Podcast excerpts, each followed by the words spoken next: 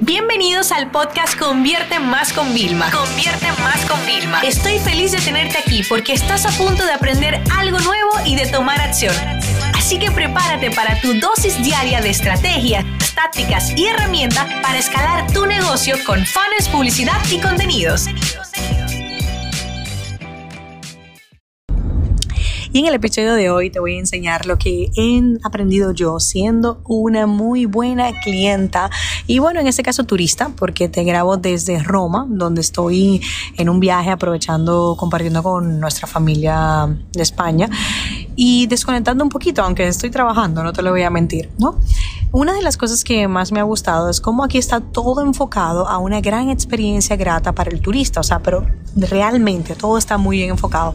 Y te voy a contar algunas estrategias que me parecen brillantes y que yo misma voy a querer resaltar e implementar en mis negocios a pesar de que son online y lo que te voy a contar fue totalmente offline. Fíjense, yo siempre les digo que el tema de la venta tiene que verse como una consecuencia la mayoría de personas tienen problemas y con nuestro producto y servicio nosotros solucionamos esos problemas. Pues fíjense, hay un caso sumamente interesante que me pasó y es que, bueno, ustedes saben que estamos en pleno verano, hace muchísimo calor y que tú necesitas agua. ¿Por qué? Porque tú tienes sed. Tu problema es que tienes sed. Ahí tu producto viene como una solución que es el agua y el agua fresca porque nadie quiere beber agua caliente. Entonces hay dos formas. Todo el ayuntamiento tiene estas fuentes de agua gratis, la gente va y la rellena en la botella. Pero ¿qué pasa cuando acabas de salir de tu hotel y todavía no tienes botella? Necesitas las botellitas de agua. Entonces, fíjense, yo compré un tour de estos, de, mm, eh, de que te pasan como por toda la ciudad. Y cada vez que me bajaba en una parada, porque al final eso es para ir conociendo sitios, había una persona que te vendía el agua. Y al tú salir directamente al autobús, y era como, wow, me leíste la mente. o sea, yo estaba arriba haciendo fotos y tengo mucho calor. Y me la vendía a un euro. Pero cuando me acercaba a los monumentos, no sé, estaba en el Coliseo por el Vaticano, te la vendían a dos euros.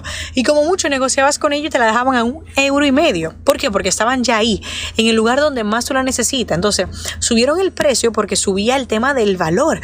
O sea, yo me acuerdo cuando salí el Coliseo así con una seta increíble. O sea, estaba muy, muy tal. Boom, dos euros. Esto es lo que hay. Entonces, fíjate cómo va cambiando todo. Dime si tú no podrías hacer una gran oferta pensando en el gran valor que tendría. Otra de las estrategias que me encantó fue que realmente cómo vender un producto que nada más es como es estacional algo de Navidad. Y es que había una gran tienda que vendía cosas de Navidad. Y a mí me llamó la atención porque yo particularmente amo la Navidad. Pero lo que me llamó la atención es que estuviera abierta. ¿Por qué esta tienda estaba abierta? Porque tenía un valor diferencial.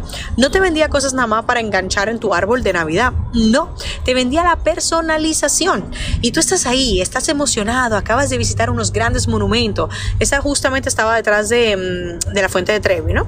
Y directamente entro, elijo, estaba adaptada a todas las necesidades. Si tu familia tiene dos miembros, tres miembros, si tiene perrito, o sea, hasta en eso pensaron. Yo cojo la que tiene tres personas, pues somos José, Emma y yo. Me voy a caja y me preguntan, ok, ¿cómo, qué, qué nombre quieres? Y ya te dan una tabla para que tú lo escribas con tu tipografía y así ni siquiera se equivocan. ¿Y qué pongo abajo? Y te asesoran. Entonces, claro, al momento yo entré ahí a mirar y salí con 30 euros abajo porque hasta mi suegra cuando lo vio dijo, pues yo también quiero el recuerdo. Entonces tú me dirías, no, eso nada más se vende en Navidad, se puede vender a partir de octubre que la gente pone el árbol. No, se vende en cualquier, óyeme, en cualquier mes del año. ¿Por qué? Porque saben crear la experiencia de personalización. Y ahora yo te pregunto, si tu producto o servicio aguanta el tema de la personalización, ¿por qué no limitarte a ofertas puntuales intentar ver cómo creas una mejor experiencia todo el año?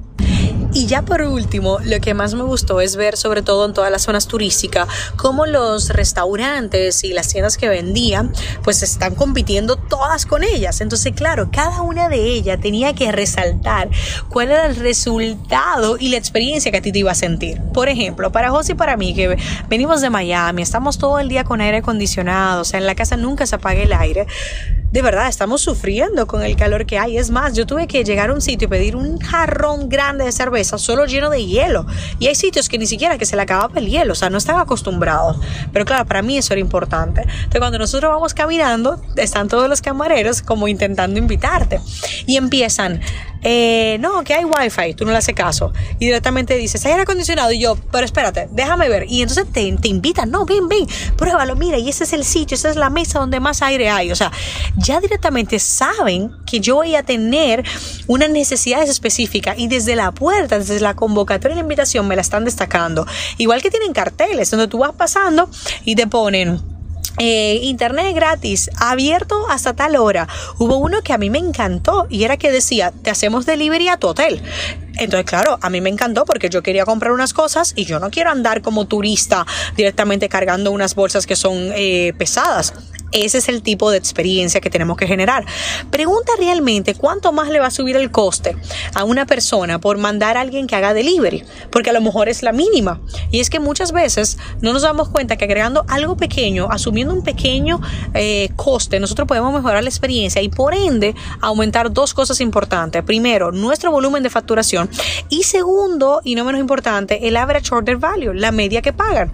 Porque señores, yo fui a comprarme un detallito de una cosa de café que me quería llevar y cuando vi que me lo llevaban a mi hotel y que yo no tenía que cargar, terminé cogiendo más regalos para las personas. Estoy con esto, en conclusión, chicos, fíjense cómo yo, hasta estando en Roma, estoy abierta y le dije a mi equipo, no, no, no, no, no, el episodio de hoy, por favor, ponle este, porque esto que estoy viviendo a mí me encanta y son técnicas de venta que muchas veces no hacemos caso y están frente a nosotros. Así que ya sabes, a darle una vuelta, cómo puedes mejorar la experiencia y cómo puedes enfocar mejor tu oferta para así siempre aportar más valor y conseguir más ingresos. Esta sesión se acabó y ahora es tu turno de tomar acción. No te olvides suscribirte para recibir el mejor contenido diario de marketing, publicidad y ventas online.